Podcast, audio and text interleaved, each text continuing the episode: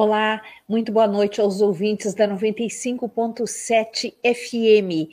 Muito boa noite também a todos aqueles que nos acompanham pelo YouTube e pelo Facebook. Hoje é terça-feira, dia 10 de janeiro, e está começando o programa Justiça e Conservação. Este é o primeiro programa diário da Rádio Brasileira totalmente dedicado a temas relacionados à sustentabilidade, fauna, flora, comunidades tradicionais, ciência e conservação da natureza. Eu sou Maria Celeste Corrêa e fico com vocês até às 19 horas. No programa de hoje, vamos conhecer a startup brasileira que venceu o Prêmio Nobel da Sustentabilidade. A Ecopamplas conquistou o primeiro lugar na 23ª edição do Energy Globe Award Award prêmio ambiental mais importante do mundo. A empresa realiza o trabalho de reciclagem de embalagens plásticas de óleo lubrificante. E na nossa coluna semanal, que mostra as reservas particulares do patrimônio natural do Brasil, vamos conhecer a RPPN Jequitibá, localizada no estado de Minas Gerais. Fique com a gente, dentro de 10 segundos.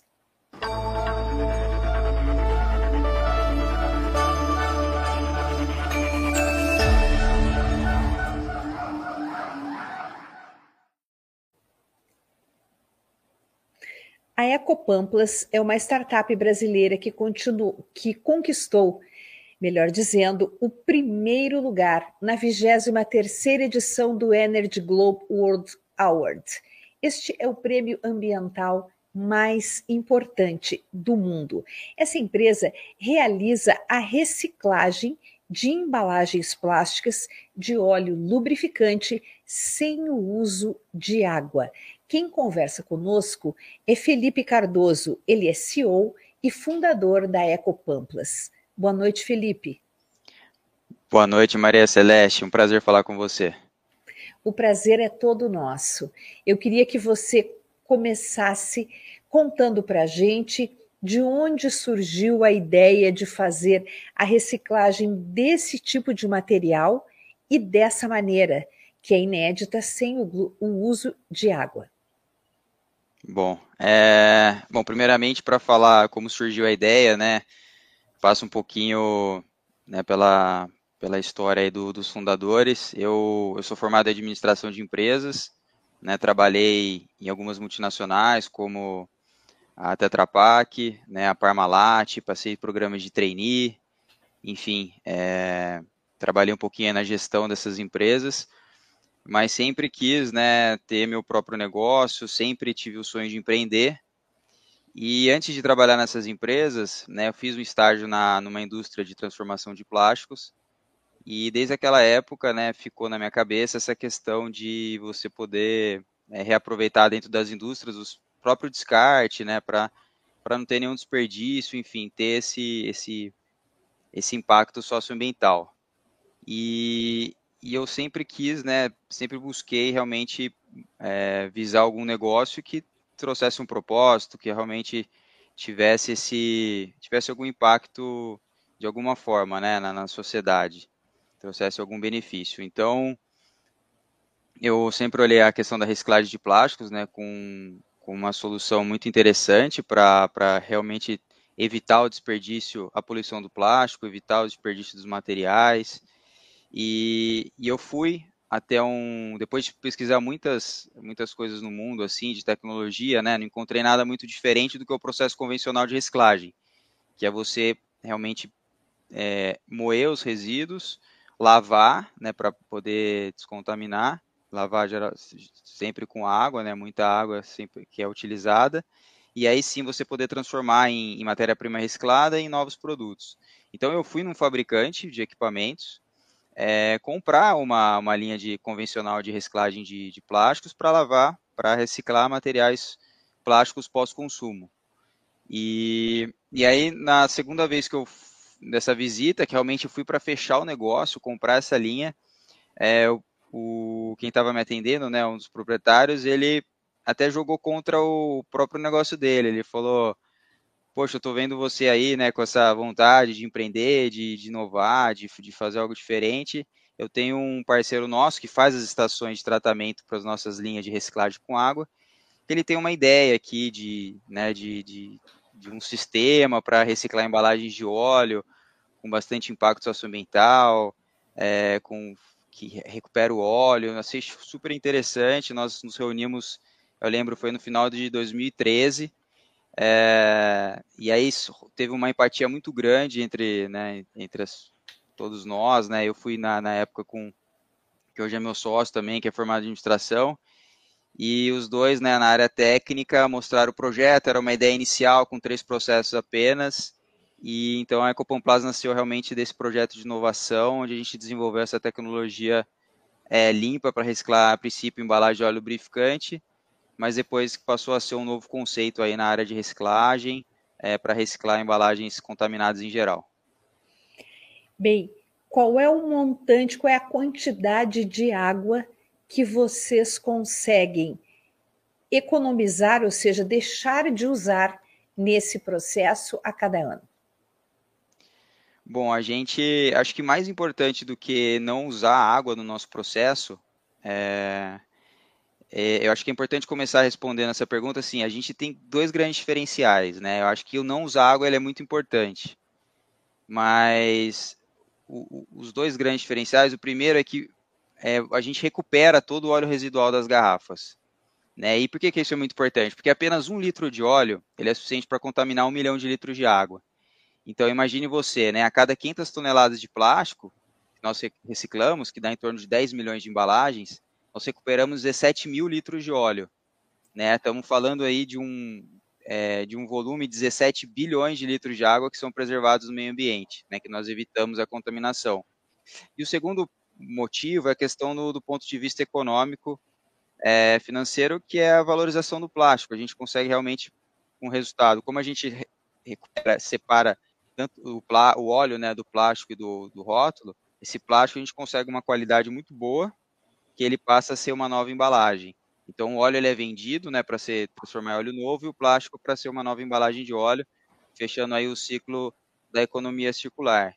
E em termos de, de quantidade de água, é, bom, a gente assim por mês, né, são milhares de litros que a gente que a gente economiza porque o nosso processo não não vai nada de água, né? A gente não utiliza nesse processo de contaminação é, é, água para fazer esse processo. Mas me parece que então o mais importante, pelo que eu percebi da sua fala, é mais de 17 bilhões de litros de água deixam de ser contaminados, tendo em vista que as embalagens que você recicla, você consegue separar o óleo do plástico e, portanto, esse óleo não ele não, não vai junto, ele não vira descarte, ele não vai parar dentro dos cursos d'água. É isso. Exatamente, né? No, nos outros processos, processo e surgiu a, ideia surgiu disso, né? É, quando o nosso sócio é, teve essa ideia, é porque chegou uma demanda de recicladores querendo fazer com água esse processo com óleo e, e não é possível, porque é, a água ela não, não limpa, né, a, não, não, remove o óleo da embalagem, porque o óleo ele é grosso, ele é viscoso, ele serve para proteger o motor, exatamente para isso. E então fica ali um plástico com uma baixa qualidade e, e toda essa água com óleo ela precisa ser tratada, né? E nesse processo, cada litro de óleo eles transformam em até oito vezes resíduo perigoso. Então você tem que fazer a destinação correta desses resíduos, gerando alto custo e risco ambiental. Então é, a gente é, realmente focou né, em desenvolver essa tecnologia, é, né, trazendo esses processos. Aí não foi, não foi fácil, né, foram aí três anos desenvolvendo esse sistema que e chegamos em mais, mais processos ainda, até chegar na viabilidade técnica, financeira, econômica e ambiental, né, trazendo todo esse valor. Então, realmente, todo esse óleo no nosso sistema, ele vira um subproduto e ele é vendido, né, sendo que, e, e aí ele não se transforma em resíduos, né, então no nosso processo não temos esse custo e ele passa a ser uma receita. É, você pode explicar um pouquinho para a gente como é esta tecnologia? Como vocês conseguem operar sem água e fazer a separação do óleo do plástico? Certo. É, primeiramente, nessas embalagens, é, elas chegam né, para a gente já enfardadas, né, prensadas, e mesmo depois escorridas, realmente fica ainda muito óleo residual, né, em torno de 3% em relação ao peso do plástico. Então, como eu falei, a cada 500 toneladas são 17 mil litros de óleo uma quantidade muito relevante. Então, essas embalagens são moídas, né, passa por um triturador para elas passarem pelo processo, pela tecnologia. E nesse, nesse processo de descontaminação, né, onde é, todos os insumos são separados, recuperados, tanto plástico, óleo e rótulo, né, e, e depois são vendidos voltando para o processo produtivo, se trata de, um, de, de, vários processos, né, uma sequência aí de equipamentos e processos, já com carta patente concedida, né, uma patente verde, que, é, que através, né, são processos físico, químicos e mecânicos, né, e nós também utilizamos um desengraxante ecológico, que faz né, essa remoção e separação completa do óleo né, e do plástico moído do rótulo, sem usar água e sem gerar resíduos. Então, no final do processo, você tem, você entra no início, né, você entra com a embalagem e no final você, né, é, através desse processo, dessa tecnologia automatizada, você tem o óleo, o plástico e o rótulo, né, dando aí toda a rastreabilidade do processo, onde a gente faz um balanço de massa, toda a transparência e através realmente né, se tornando uma reciclagem é, segura, né, sem risco ambiental e, e com certificações aí importantes. Bem, é, pelo que eu pude compreender, vocês desenvolveram essa tecnologia de forma conjunta. A empresa que você procurou tinha um associado ou um fornecedor que tinha um projeto para fazer algo semelhante e vocês uniram esforços, conhecimentos e chegaram a um modelo ideal que foi implantado na sua empresa. Então, é uma tecnologia totalmente brasileira, criada por vocês e que agora você informa está sendo patenteada. É, já foi patenteada desde o início, né? E nós recebemos a carta patente. Geralmente é uma patente hoje, ela demora em torno de 10, 12 anos. E por ser uma patente verde, né? Por ter esse impacto socioambiental, teve prioridade na análise e, e saiu a carta patente em, em três anos. O que, não, que é muito bacana, né? Porque não só dá proteção, mas também é, acaba validando realmente com uma inovação, além do, dos prêmios também, que acabam validando e, e reforçando ainda mais o, né, os benefícios e que, que, nossa solução gera. E realmente a gente, é, a gente uniu forças aí nas as, é, essas pessoas, né, que essa pessoa que teve a ideia junto com outro parceiro, nós se unimos né, na pessoa física e é onde nasceu a Ecopom Plus, né, desse projeto de inovação. Então foram três anos desenvolvendo a tecnologia até chegar na viabilidade técnica, financeira, ambiental, é, econômica, e depois mais três anos produzindo em escala de produção para realmente validar todos esses resultados, validar o processo. Né, a gente desenvolveu junto com a, com a tecnologia uma planta né, de, de produção, uma planta que está em operação aqui em Hortolândia, no interior de São Paulo, e onde a gente vem né, colhendo os, os, frutos aí, os resultados do impacto socioambiental, é, aumentando a, a, produção, e agora a nossa ideia é realmente licenciar essa tecnologia, né, tanto em outros países, como não, como não tem nada parecido, e também aqui no Brasil. Era isso que eu ia perguntar a você. É, como vocês devem prosseguir agora, porque vocês podem é, ou abrir outras empresas ou licenciar outras empresas para que adotem a tecnologia de vocês. Qual vai ser o qual é o caminho mais natural dentro desse processo? Então, nós acreditamos, né, após todo esse período de maturação, como a gente já está bem consolidado a questão da tecnologia, que a gente está no momento agora realmente expansão e fazer isso através da, da licenciamento, né, que é uma maneira de escalar mais rápido e, e permite que a gente continue no desenvolvimento é, de novas aplicações. Né? Hoje a gente já tem a nossa solução testada com sucesso para embalagens de PET óleo de cozinha, né, óleo vegetal, né, que todo mundo conhece bastante. Tem os baldes também de plásticos de tinta. É, outro também são embalagens de cosméticos, enfim. Outras soluções né, de reciclagem para esses materiais contaminados, difícil, que a lavagem com água não tem um bom resultado. Ah, então vocês já, e dentro da sua empresa, vocês já estão adotando também esses outros modelos, ou seja, trabalhar com embalagem de óleo de cozinha, de cosméticos, e você falou uma, um outro aí, é, deu um outro exemplo que eu perdi agora. Os baldes plásticos de tinta. Ah, perfeito, tinta, sim, imagine, é algo que é todo mundo usa o tempo inteiro e, e e é preciso. Só que esses baldes de tinta, eles vêm em embalagem metálica ou plástica?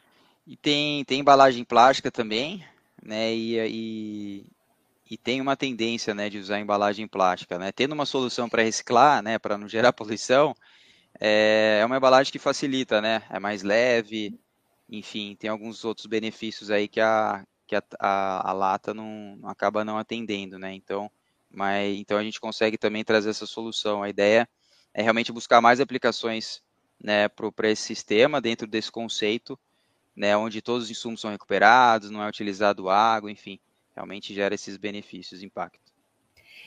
Quanto uma empresa precisa investir para montar uma planta e conseguir trabalhar como vocês em Hortolândia, claro, além do licenciamento que ela também vai ter de pagar?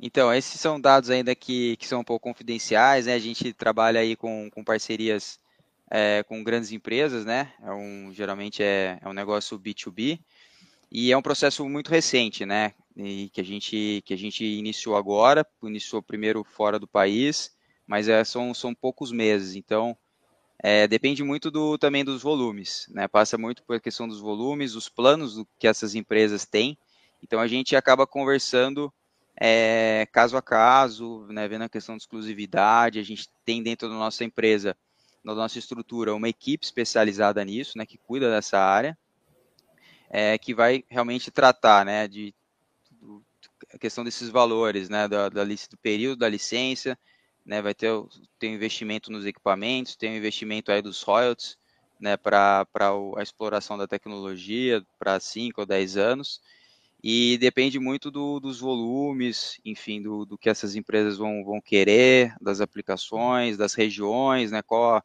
a, faixa territorial, então tem uma variação aí de valores. Perfeito. Agora, é, o, os equipamentos em si que vocês desenvolveram para fazer essa separação do óleo do plástico, esses equipamentos, eles, é, a produção deles é, é, é muito cara? É, o, que, o, que, que, é, o que, que custa mais caro nesse processo? Então, não é, não é muito cara, né? Nós é totalmente brasileiro, nacional, então nós mesmos produzimos equipamentos. É, tem um retorno também interessante, né? Porque você gera valor com o plástico, você economiza, você tem redução de custos no processo, porque não utiliza água, esse próprio desengraxante ele é recuperado dentro do processo.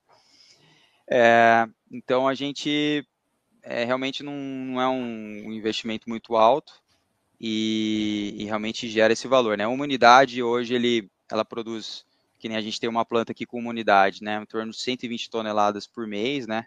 Um equipamento que faz 500 quilos por hora, então tem uma alta capacidade produtiva. E a gente, a gente tem o projeto, a ideia é escalar com unidades compactas, né?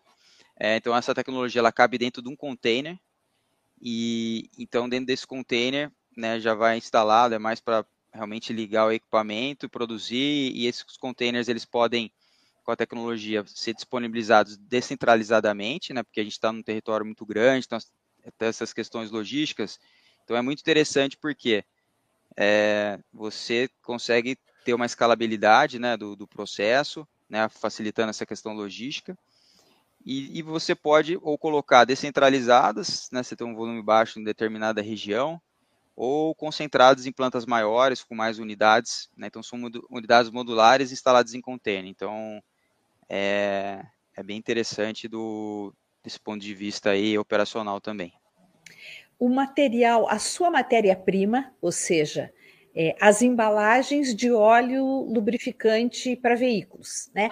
Elas chegam até você, você tem de pagar por essas embalagens ou o custo se dá apenas é, no transporte, na parte logística, para você conseguir reunir e receber essas embalagens dentro da sua empresa?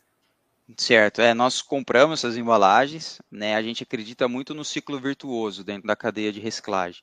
Então, da mesma forma que a gente gera valor nesse plástico reciclado, né, a gente consegue pagar um melhor preço nessas embalagens contaminadas para incentivar a coleta e assim atingir a escalabilidade do, do, da solução, né, para a gente poder aumentar os volumes é, de coleta e reciclagem. Então, são empresas geralmente especializadas nisso, né, empresas de logística reversa, gerenciadores de resíduo que coletam nessas embalagens de postos, oficinas concessionárias, levam para as centrais deles, né, escorrem as garrafas, enfardam e aí enviam para a gente é, essas embalagens para a gente fazer todo esse processo. E ainda mesmo depois de, disso tudo, de essas empresas que são empresas meio, né? Elas não são as que usam óleo, elas são a, as que retiram as embalagens das outras empresas que utilizam, ou, ou, enfim, postos de gasolina, empresas com caminhões, enfim, é, as que retiram o óleo, é, é, elas ainda extraem óleo antes de entregar para você e, de qualquer forma, fica óleo dentro dos vasilhames. Exatamente, fica uma grande quantidade de óleo, né? Como eu disse, são 3% em relação ao peso da embalagem mesmo depois de corridas, isso é o, é o mínimo. E, e, é, e é, que você, é, o que você falou, né? Você tem essas empresas, elas coletam nesses lugares e elas são responsáveis para dar a destinação correta, né? Precisa uma, uma reciclagem é, que seja licenciada, que né, pelos órgãos ambientais, que faça o processo ecológico é muito importante, porque é um material que é um resíduo perigoso, né, que tem essa quantidade de óleo, é, e o que, que, que, significa ser um resíduo perigoso? Né? Um resíduo que tem um alto poder de contaminação ambiental. Então a gente garante, não só para essas empresas, mas para os clientes dela, que esse processo vai ser feito né, corretamente, sem risco ambiental, sem poluição e gerando ainda impacto socioambiental positivo, né, e tendo a certeza que todos os insumos, tanto plástico, óleo e rótulo, eles vão voltar para o processo produtivo da melhor maneira possível. Ou seja, o plástico vira novas embalagens plásticas. E é o mais legal ainda, novas embalagens de óleo. Então, como já existe né, esse conceito na, na, no refrigerante, né, no PET refrigerante, que é o barrel to barrel. Então, a garrafa volta a ser a garrafa é, do mesmo produto. E já existe a informação nas embalagens de óleo de que aquela embalagem ela é, ela é produto, ela é oriunda de uma reciclagem plástica? Então, ainda, ainda não existe, né, mas é uma tendência, né? Hoje, tanto os consumidores, as, os fabricantes, né, cada vez mais eles estão buscando usar matéria-prima reciclada. E nada melhor do que, né, você ter a matéria-prima realmente do seu próprio produto, né? Então você tira uma, você coloca uma embalagem, você tira essa embalagem, ele volta a ser a mesma embalagem. Então, acho que o, o mais legal de tudo isso é, é, gerar esse impacto e usar o maior percentual possível, né? Porque o que acontece, que às vezes a matéria-prima reciclada é toda misturada, né? Vários tipos de do mesmo plástico, isso acaba perdendo a qualidade. Nesse caso, como é 100% feito de embalagem de óleo lubrificante, né, a gente consegue, porque a gente retira todo o óleo, a gente consegue é, fabricar, né, vender para a indústria de, de, embalagem, fabricar uma nova embalagem com 100% de resina reciclada, então usar um alto percentual. Então, realmente, isso deve ser em breve comunicado nas embalagens, né, que realmente tem todo esse impacto e, é, né, fora a questão do, do óleo, como a gente já reforçou bastante. E, e os rótulos, porque é, os rótulos desse tipo de embalagem é, para produto automotivo, eles são pouco papel e um pouco plástico. Exatamente. Como que é, como que é essa, esse aproveitamento? No que esses rótulos se transformam quando saem da sua empresa? É, hoje eles são vendidos para recicladores, né, que tem alguns processos que fazem o, é, outros tipos de produtos, né, como telhas ecológicas, uns compensados, prensados, fazem outros tipos de produtos, né, então acaba indo para esse tipo de destinação. E o que, que representou para você esse prêmio mundial? É, vocês concorreram com muita gente, isso está trazendo uma visibilidade grande para vocês. Conta um pouquinho sobre o prêmio. Sim, esse foi um prêmio muito importante, né, que, que nossa empresa venceu, né, a gente já tinha vencido outros prêmios bastante relevantes aqui no Brasil, como o da Fiesp, da Agência Nacional das Águas, do Pacto Global da ONU, e outros prêmios internacionais também. Esse prêmio ele, ele dá bastante visibilidade, é, chancela a nossa tecnologia, né, em, nesse, nesse, na, em outros países e, e acaba né, trazendo novos contatos importantes né, dentro desse nosso objetivo de agora licenciar a tecnologia, né, de fornecer a tecnologia para fora. Então, é, é um prêmio bem importante. É, a gente fica muito feliz de representar o país, né, de mostrar que o Brasil ele tem capacidade de, de desenvolver tecnologias inovadoras, né, disruptivas, pioneiras na, na área ambiental ou qualquer área que seja. Né, então, isso é um orgulho muito grande de, de mostrar, de, de representar o país nesse sentido. E realmente, né, disputamos aí com 180 países, mais de né, é, três, acho que 3.500 projetos, foram, assim, nesse prêmio foram 30 mil projetos ao longo dos últimos anos que foram inscritos, então é bastante relevante, a gente fica bastante feliz.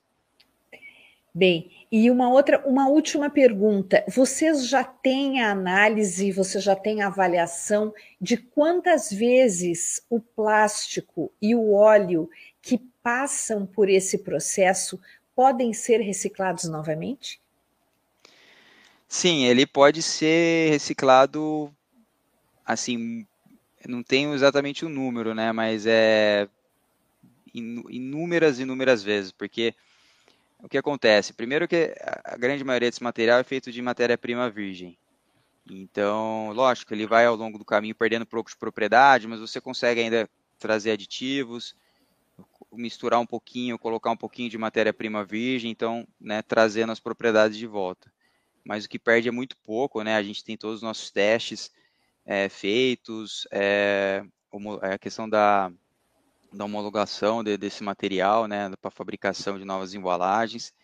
Então, realmente, a gente pode reaproveitar aí várias e várias vezes o próprio material. E, e ah, eu disse que era a última pergunta, mas me surgiu mais uma. Não, em relação ao custo, acaba saindo mais barato a reciclagem do plástico? No, no caso dessas embalagens, sim, porque sai 30% mais barato do que o processo com água, se for, for feito né, da maneira correta. Porque a gente, quando a gente não usa água, a gente não precisa tratar esse efluente, né? Esse tratamento dessa água com óleo é muito caro. Você precisa utilizar produtos ali é, para conter esse óleo. Quando você contém esse óleo, você gera uma grande quantidade de resíduo, né? Esse óleo ele vira resíduo, junto com os produtos utilizados no tratamento da água, então é, precisa destinar corretamente, é mais custos. E, e, ainda no final você não tem a, a questão não é só do custo, né? Você não tem a receita do plástico boa, porque é um material com baixa qualidade, sendo que no nosso processo a gente consegue gerar valor nesse plástico. E no nosso caso, quando a gente usa um desengraxante, né, e a gente consegue recuperar esse desengraxante no próprio processo. Então ele está sempre voltando em circuito fechado para descontaminar mais plástico. Então todos esses fatores acabam reduzindo o custo do processo. Resumindo, é uma relação ganha-ganha do começo ao fim. né? E ainda ganha esse dinheiro com isso, né? E, e, e prestígio e a natureza acaba sendo poupada, o impacto diminui grandemente sobre, sobre a natureza, sobre os cursos d'água, que não só deixam de ser poluídos, como deixam de receber plástico porque esse hoje é um dos maiores problemas da humanidade. A quantidade de plástico que vai parar dentro dos rios e, por consequência, dentro dos oceanos. Felipe, um grande abraço para você, parabéns por esse trabalho, pelo prêmio, pelo projeto como um todo. Muito sucesso para vocês, que esse projeto, que vocês consigam levar essa tecnologia a muitos países e a muitos lugares do Brasil. Um grande abraço, parabéns, até uma próxima oportunidade. Muito obrigado, Maria Celeste, pela oportunidade de estar podendo contar um pouquinho aqui do nosso projeto. Agradeço os elogios, as palavras, né, o incentivo e vamos continuar trabalhando firme para poder realmente né, levar mais a tecnologia para outros lugares. Quanto maior o volume processado, maior os benefícios socioambientais gerados. Esse é o nosso propósito, nosso objetivo. É isso mesmo, obrigada, Felipe. Fica sempre aquela lembrança. Nossa, por que, que isso está acontecendo num lugar do Brasil? Porque um dia alguém quis. O Felipe quis, os seus associados quiseram, e assim nasceu esse projeto da Pamplas. Parabéns, um abraço. Muito obrigado, um abraço. E agora nós vamos conhecer a RPPN Jequitibá, que está localizada no estado de Minas Gerais. A coordenadora dessa RPPN é Maria Cristina Weiland. A gente já conversou com ela em outra oportunidade, mas ela vai nos contar um pouquinho sobre as belezas e as curiosidades da RPPN Jequitibá. Boa tarde, boa noite, aliás, Maria Cristina. Tudo bem com você? É, boa tarde, estão me ouvindo? Sim, ouvimos você perfeitamente. Tá, beleza. Eu estou falando aqui do, do sul de Minas, né? É, tá, por sorte que hoje não tem tempestade, então a internet está maravilhosa, o Wi-Fi funcionando. Eu estou aqui no escritório rural, né, que fica mais ou menos a uns 30 quilômetros da RPPN Jequitibá. Perfeito. Conta para gente quando nasceu a RPPN, dá um, dá um panorama dessa reserva para os nossos ouvintes. Tá, a, a RPPN, ela foi, na verdade, um projeto de uma ONG, que é o Instituto Sumineiro de Estudos e Conservação da Natureza, uma ONG que foi criada nos anos 80, né, com uma turma que era ligada à Fundação Brasileira de Conservação da Natureza, né? E que nós fomos os fundadores dessa ONG, inclusive alguns já partiram para o céu dos conservacionistas, né? E a coisa foi assim, antes da criação da RPPN, já em 1991, né? É, eu elaborei um plano de gestão ambiental dessa fazenda Jequitibá, onde fica a RPPN e foi para uma universidade inglesa quando eu ganhei a, a bolsa de estudos do Conselho Britânico. E aí ela foi, e anos depois, né, viria a começar o programa de RPPNs, né, aí nós, ela foi criada em 2003, né, e foi a primeira RPPN do município de Alfenas. E a prefeitura passou a receber ICMS ecológico, e segundo um, um profissional lá da prefeitura que trabalhava com finanças, ele me contou que eles começaram a receber mais 40 mil reais por ano, né, o acréscimo das verbas municipais, por conta de valor agregado fiscal em função do ICMS ecológico. Então, mostrando como as RPPNs podem né, trazer vantagens para os municípios e que eles têm a obrigação de ajudá-las, né, obrigação moral, pelo menos. Com certeza. Qual é o tamanho da RPPN, Maria Cristina? Ah, ela é muito pequena, a RPPN, né? Ela tem. Deixa eu. Até, eu estou com três arquivos aqui abertos para me orientar. Ela tem 19,32 hectares. É pequenininha, né? Mas ela é muito preciosa, porque ela tem, tem uma espécie ameaçada de extinção, que é o jequitibá, né? Que é o próprio nome dela, né? O jequitibá rosa. Ele está no livro vermelho da flora brasileira, né? Ela tem canela sassafrás, que também está ameaçada de extinção, e, e certamente ela, ela, vai ter exemplares da, da, da, fauna, de, especialmente de mamíferos, que devem ser ameaçados também. que são, são necessárias mais pesquisas. Foram feitas algumas pesquisas né, na RPPN. Né? A gente, quer ver? Deixa eu ver aqui, olha, em. Eu estava me guiando por um arquivo aqui que ficou muito bem feito. A Universidade Federal de Alfenas fica vizinha, fica mais ou menos, deve ser uns 10, 15 quilômetros, né? Então, foram realizados pelos, pelos estudantes e professores da biologia, né, as primeiras pesquisas de fauna, né, e as pesquisas de flora, essas são mais antigas, começaram nos anos 80, junto com o programa de levantamento florístico do Instituto Sumineiro. Então, ela já tem uma, um, certo, um certo respaldo de pesquisa científica. Agora, o mais importante é que a, ela foi alvo do primeiro plano de manejo aprovado pelo governo estadual de Minas, né? Ela foi escolhida para participar de um programa, de um projeto da Confederação Nacional das RPPNs, né? Que foi aprovado no programa piloto de florestas tropicais, né? PDA Mata Atlântica. E esse plano de manejo ele foi elaborado, e, o primeiro a ser aprovado pela Secretaria de Meio Ambiente de Minas, e nós não, tínhamos uma pequena equipe trabalhando nele, né? Mas na verdade a gente fez um trabalho de envolvimento dos vizinhos, nós fizemos oficina participativa, né? Então isso permitiu que fosse gerado esse plano de manejo que ficou muito, muito bem elaborado e visando sobretudo a pesquisa científica, que é o, a atividade mais plausível, né? Ela não tem trilhas para visita de escola, né? para ecoturismo é, ela é muito pequena, não tem cachoeira, não tem assim, propriamente atrativos. Então, é um RPPN que o plano de manejo é mais, era mais simples. Né? Essa primeira foto aqui, para quem está nos acompanhando pelo YouTube, ela tem no primeiro plano bastante água. Isso é um rio, é um lago? É o lago da, de Furnas, que foi um lago que foi implantado na bacia do Rio Grande, no sul de Minas, né? Então ela fica muito próxima da represa, essa, essa RPPN. Perfeito. É uma floresta, ela abriga, né?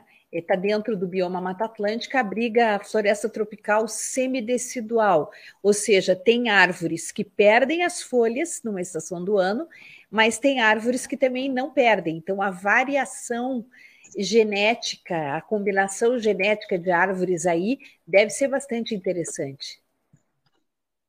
É, e elas já na estação seca, elas ficam assim murchinhas as folhas, assim uma aflição grande, elas ficam todas murchas. Mas quando voltam as chuvas, como agora, que não para de chover, elas ficam bonitas de novo. Essa foto é da oficina, foi a excursão da oficina participativa temos aí o Elcio Melo, que está à minha direita, perto da placa redonda, né? O Elcio foi, ele é um, é um papai das RPPNs, ele criou muitas RPPNs em Minas Gerais, ele participa atualmente do Conselho da Confederação e do Conselho da Associação de Minas também. E temos várias pessoas que nos auxiliaram com o projeto, e os vizinhos também, né, que participaram, o pessoal da universidade, o pessoal da, da Polícia Ambiental, que veio também. Além do, do lago da, da, de Furnas passam cursos d'água por dentro da, da RPPN? É um pequeno córrego d'água, né? Então ela tem uma mata ciliar, que é uma coisa importante. Aí você, vocês mostraram a foto da copaíba, que é uma das espécies mais características de, dessa, dessa floresta, né? O óleo de copaíba, ele além de ser medicinal, ele foi utilizado por projetos nos anos 80 de tentativa de produção de combustível, né? Com óleo de, de copaíba. E eu cheguei a mandar sementes para a Índia e para as Filipinas que eu lembro de botar caixas no correio para os pesquisadores que estavam fazendo esse projeto. Né? É uma espécie muito interessante o óleo de copaíba. É, e, graças a Deus de... não está ameaçada de extinção. E o óleo de copaíba tem propriedades medicinais bastante importantes, né? É um óleo até caro, não é em todo lugar que se consegue e, e é bastante procurado. É, porque deve ser difícil para conseguir a produção dele. Né? Eu acho que é a partir das sementes, eu não tenho muita certeza, mas pode ser que seja das sementes. As sementes são lindas, pretinhas, assim, brilhantes, e elas têm um arilo cor de laranja que os passarinhos gostam. Eles comem esse arilo cor de laranja. Então, ela, em princípio, ela é disseminada por o que a gente chama de ornitocoria, que é a dispersão pelas aves. Né? Perfeito. O que mais que você gostaria de destacar? ah, essa é a canela. A canela também é comum lá. Tem vários tipos de canela. A mais uma das mais importantes é essa sassafrás, por ser ameaçada de extinção, né? Que também e produz tudo. óleo. É, produz óleo também. A RPP, ela, ela era, era inicialmente de uma propriedade de uma propriedade minha e eu vendi para os irmãos, porque eles estavam precisando de imagem, né, de, de reserva preservada para mercado internacional de café e tudo, para vocês verem como as florestas têm um valor, né? Elas têm, as RPPNs têm um valor até de venda, já houveram várias RPPNs que eu tomei conhecimento que foram vendidas. Tinha uma RPPN em Minas, em Três Pontas, né, tem, né, que era do irmão do Wagner Tiso, né, do Gisleno Tiso, que é um pianista maravilhoso, que eu já fui assistir ele tocando. E quando ele faleceu, acabaram vendendo a RPPN para outros proprietários também aqui na região. Você Essa falou... planta que mostrou antes é a planta insetívora, né, Aristoloca, ela... Essa? Ela, os insetos caem nela e, e, e, acabam ficando lá. Não sei se ela, não sei bem se ela digere ou não, André. Os botânicos saberiam dizer isso, né? Mas é uma planta interessante, é uma planta, é uma, é uma planta insetívora e que tem umas flores muito vistosas. Né? E a foto seguinte era do cacique Jequitibá, né? Tem até uma fra um poema famoso do Menotti del Picchia, do cacique Jequitibá, preso entre as ramas de café. Eu cheguei até a citar, se não me engano, foi na minha dissertação de mestrado que eu citei esse poema. Muito bonito o poema. Você estava falando antes, Maria Cristina, sobre uma relação entre RPPN e produção de café. Como é que, que você falou que vendeu para os seus irmãos porque eles precisavam é, da área em função da produção de café? É compensação de, de, de carbono? Não, é para a é? A imagem do produtor, né, para você fazer exportação de café especial, que aqui na nossa região nós temos produção de cafés especiais, que são os melhores cafés do mundo, né? e são os cafés assim de mais difícil produção e tudo. E essa imagem da, da, da conservação, da conservação da, da, da, floresta, isso, essa imagem ajuda no comércio desses produtos, né? Ela Aí está aparecendo uma foto agora que é da, da oficina de plano de manejo. Ela foi feita numa pousada aqui da região, na beira da represa, uma pousada maravilhosa, que eles têm um centro lá, eles têm um espaço de eventos. Aí nós fizemos lá. E o pessoal ficava dizendo que era oficina engordativa, não era participativa, não. as comidas eram muito gostosas, né? Mas Aí isso era para elaboração de planos de Do plano manejo. de manejo, é fundamental. Para elaborar um plano de manejo é muito importante que você, na, você faça a consulta com os proprietários vizinhos, com as instituições da região, com as universidades, né, Polícia Ambiental, Emater, com todos esses órgãos que são ligados à terra, ao meio ambiente, para que eles ajudem na identificação da, dos programas de manejo da RPPN, do zoneamento da RPPN. Ali dá para ver, ela fica numa parte assim mais alta, né, montanhosa. Deve ser por isso que ela sobreviveu, né? Que todo o restante foi cortado para a produção de café, de cana e para as pastagens também. E ela sobrou lá em cima. Uma região muito devastada. Alfenas é um município muito devastado, com poucas florestas. Né? Então, isso aumenta ainda mais a importância da RPPN, porque ela, ela fica como um, um dos únicos representantes da, dos biomas, dos sistemas ecológicos de uma região que, que perdeu Exatamente. as características originais. É, e ela, por sorte, ela está, assim, de certa forma, conectada com outros fragmentos também, que não são parte da RPPN, mas são os fragmentos em outras propriedades. E eu tive há pouco tempo, agora, em, foi em novembro, nós fizemos uma excursão lá com meu irmão, meus sobrinhos, nessa região da RPPN, e eu fiquei impressionada com a capacidade de regeneração natural das áreas no entorno da RPPN. Uma área que, que eu lembro que eu passei dias e dias lá tentando reflorestar, chamada Pedregulho, que era uma encosta cheia de pedras, né? A gente estava com maior dificuldade, as formigas vinham, comiam as árvores, a gente tentando reflorestar. com muita dificuldade, e agora eu passei, a área está sendo toda reflorestada pela própria natureza, passarinhos, né, o vento também que dispersa algumas sementes. Então, está tendo um aumento das florestas na região, isso é um sinal positivo. Tudo Essa foi uma que... foto aérea né, que a gente usou para o plano de manejo, também mostrando a localização dela.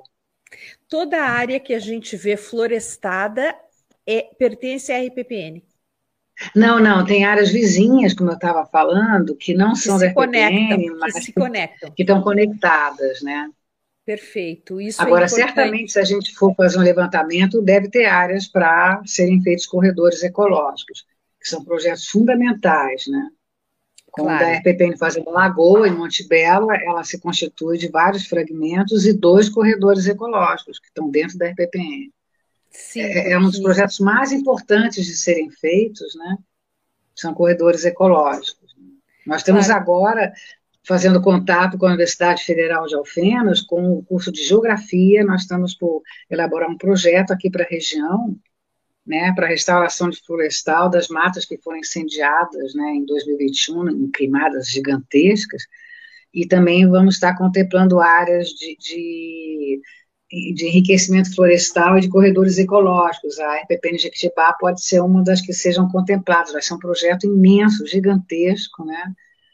É um edital do que é relacionado, que é patrocinado pelo governo alemão, é um edital assim muito importante e a gente vai estar elaborando junto com a Universidade de Alfenas e também em parceria até com Moçambique, por causa de contatos de um professor da Universidade de Alfenas com Moçambique. Então, ele, Moçambique vai estar participando também desse projeto.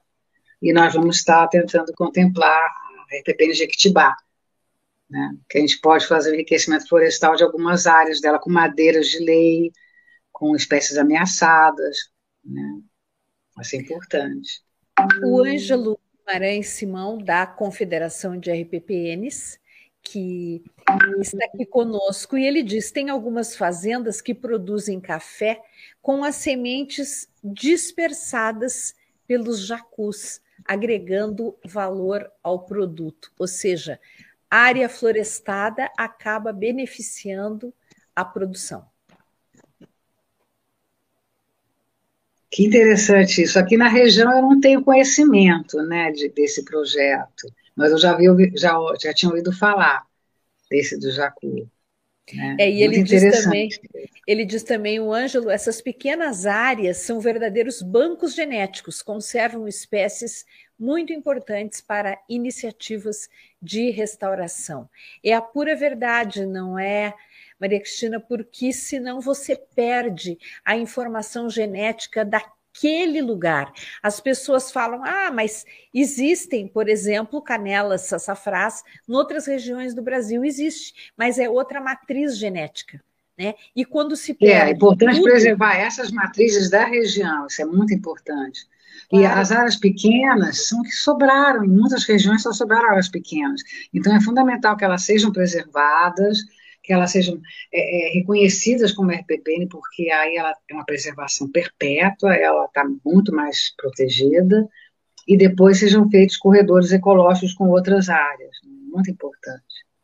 Né? É porque... Esse projeto que a gente está para aderir agora em 2023 é de uma iniciativa internacional do clima, IQI, né? É um edital assim eu vou ter que ficar estudando, edital de várias páginas que eu vou ter que ler, são umas 94 páginas, né?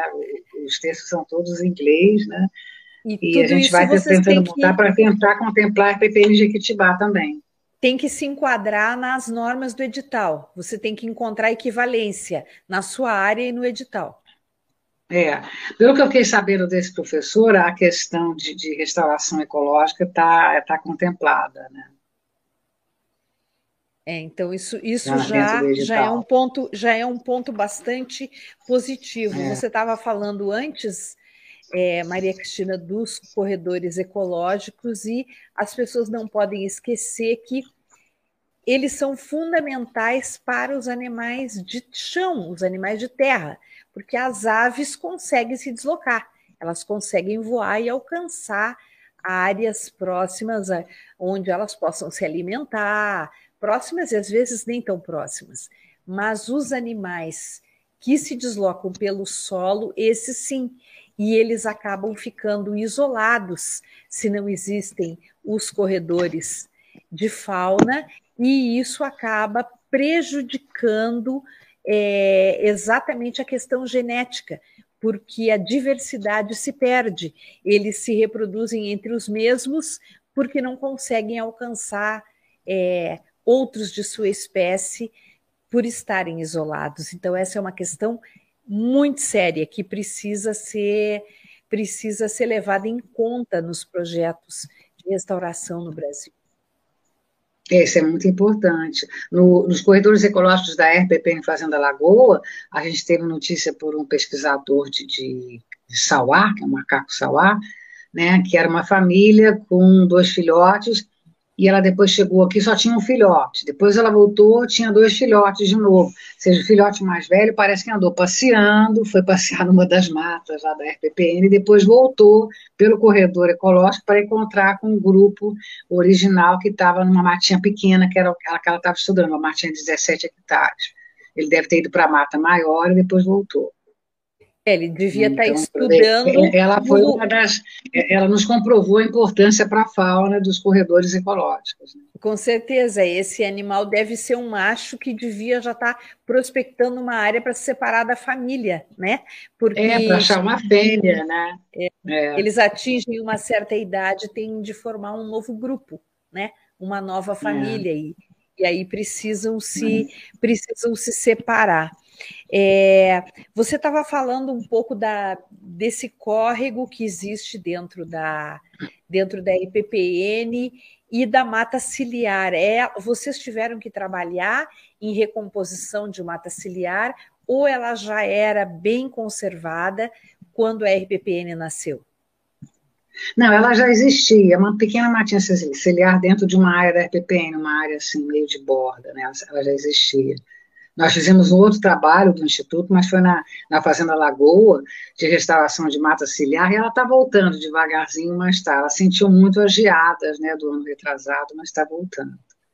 Né? Você falou que Uma agora. Uma coisa importante de descobrir na RPPN, voltando aos macacos, Celeste, é, a gente vai precisar descobrir se lá existe um macaco ameaçadíssimo de extinção, super ameaçado, que é o Calitrix aurita que é o sagui da Serra Escuro, que é um saguizinho da cara branca, que ele foi identificado aqui nos anos 80 por um grande especialista, Russell Mittermeier, que me disse num congresso lá da IUCN que ele está mais ameaçado com o mico-leão dourado atualmente, porque nós é, é, teve a introdução, a colonização, a região está sendo colonizada pelo Calitix penicillata, que é uma espécie prima, né? São primos eles, né? E como eles podem se miscigenar, o Califix pode estar mais ameaçado ainda. Então, nós vamos estar recebendo agora em janeiro pesquisadores aqui, um mestrando da Unifal, que é a Universidade Federal de Alfenas. Ela cresceu muito há seis, sete anos atrás, ela cresceu muito essa universidade. Era só um instituto federal e depois ela virou universidade. E é, ele vai ter vindo aqui, então a gente vai combinar com ele de tentar identificar também na RPPN Jequitibá o Caritrix aurita. Isso vai ser muito importante. E uma, esse é um é uma pesquisa que demanda bastante tempo. Quanto tempo um pesquisador tem que ficar para conseguir localizar uma espécie de mamífero como essa? O sagui, ele, ele é para localizar a, a, maneira assim mais eficiente foi o que foi feito da última vez com um grupo também da, da Universidade Federal, que eles trouxeram gravadores com a vocalização do sagui. Aí, quando eles colocaram a gravação na mata, eles apareceram para localizar quem eram os invasores, né? Peraí, Sérgio, eu estou precisando entrevista aqui. Ah, aí eles apareceram para ver quem eram os invasores, aí eles foram identificados. Essa é a maneira, assim, mais eficiente. Quando não usavam esse método, eu lembro das, das primatólogas ficarem lá dois, três, quatro, não sei quantos dias procurando os macacos dentro da mata. Né? Era muito difícil. Então, essa maneira é mais fácil, pela gravação. Até, até porque eles são muito pequenos, né? A, são muito pelo, pequenininhos. É, e, o, a exceção do, do, do mico-leão dourado, que pela cor ele se destaca, mas os outros micos, as suas cores, elas, elas tendem a se mimetizar com, com o ambiente florestal. é muito difícil vê-los, é? é? muito difícil enxergar esses bichinhos na floresta. A gente é. ouve eles, né? É assim um assovio, parece assim um assoviozinho pequenininho. Né? Eles, eles, tavam, eles sumiram aqui de volta, eu não sei o que aconteceu, a gente vê o colonizador, né? a gente vê ele das janelas aqui do alojamento do Instituto, da, da casa de hospedagem, e a gente via, porque a gente ouvia a vocalização dele, depois a gente enxergava ele. É, é mais fácil ocupam... identificar ele pelo som. Sim, eles ocupam um extrato eh, bastante elevado né, na, na floresta. Eles se deslocam pelos galhos, eles não descem ao solo. Então, esse é um ah, é, problema. Eu não lembro de ter visto sagui no solo, não. O macaco prego talvez ainda desça, mas sagui, acho que eles ficam só num certo extrato da floresta mesmo. É, porque até para se proteger de predador. Né? Então, é. esse é um outro é um outro benefício. Se é uma área que tem saguis, por ser uma área que tem saguis, é um outro benefício muito grande daquilo que nós falávamos anteriormente, que é a criação dos corredores ecológicos, porque se você interrompe as árvores, eles não têm como passar, eles não vão pelo solo, porque eles têm medo. E aí você acaba criando uma área muito isolada, fica difícil para eles, inclusive, encontrarem alimento, não é, Maria Cristina? É, é muito importante, os corredores vão ajudar bastante os saguis aqui. Perfeito. Bem, é, mais alguma novidade que você tenha sobre a, a RPPN de Equitibá, já que a gente já está chegando no final da nossa entrevista?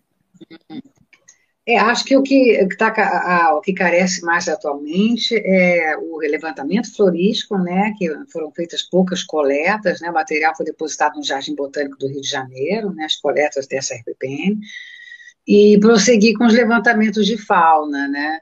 E também é muito importante avaliar os impactos da agricultura no entorno da RPPN, né? Por sorte que, que eu não tenho mais visto é, queimadas de canaviagem no entorno da RPPN, essas acho que não estão mais sendo feitas, né? E uma parte já virou cafezal, tem outra parte que virou pastagem, né? Mas é muito importante avaliar o impacto de agrotóxicos e de queimadas no entorno da RPP. Então, tem muita coisa ainda que pode ser feita ainda pela RPP. Perfeito. Maria Cristina, muito obrigada por essa entrevista. Parabéns aí por mais essa RPPN, por esse trabalho tão bonito de conservação de alguns tesouros da nossa biodiversidade, da biodiversidade brasileira. Um grande abraço, até uma próxima oportunidade. Tá, muito obrigada. E eu, eu que tenho tudo a agradecer pela, pelo espaço maravilhoso que você nos tem fornecido às RPPNs de todo o Brasil.